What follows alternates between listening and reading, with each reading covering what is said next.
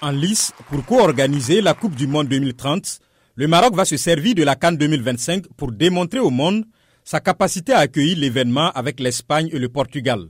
Le président de la CAF, Patrice Motsepe, soutient que le choix du Maroc par acclamation exprime la volonté du continent africain de s'unir derrière le royaume chérifien pour le mondial 2030.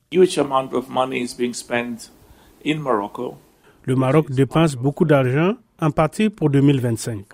Mais nous avons aussi dit que la candidature du Maroc pour la Coupe du Monde 2030 n'est pas seulement une candidature pour le Maroc. Il ne s'agit pas juste d'une candidature pour le Maroc comme pays, c'est une candidature pour toute l'Afrique.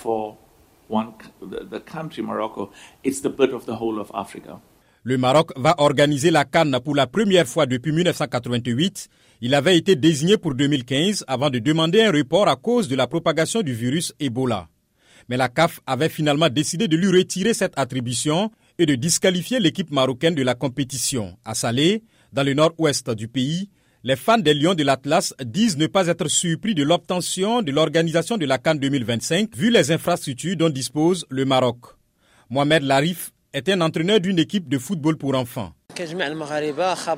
Comme tous les Marocains, cette nouvelle tant attendue était évidente pour nous, vu le travail du président de la fédération, M. Fauzi Lekia, et aussi du premier sportif, Sa Majesté le roi Mohamed VI, et aussi vu l'infrastructure dont le Maroc dispose. Le trio Kenya-Ouganda-Tanzanie, lui, va permettre à l'Afrique de l'Est de retrouver cette grand-messe du football africain 51 ans après la dernière canne organisée par l'Éthiopie.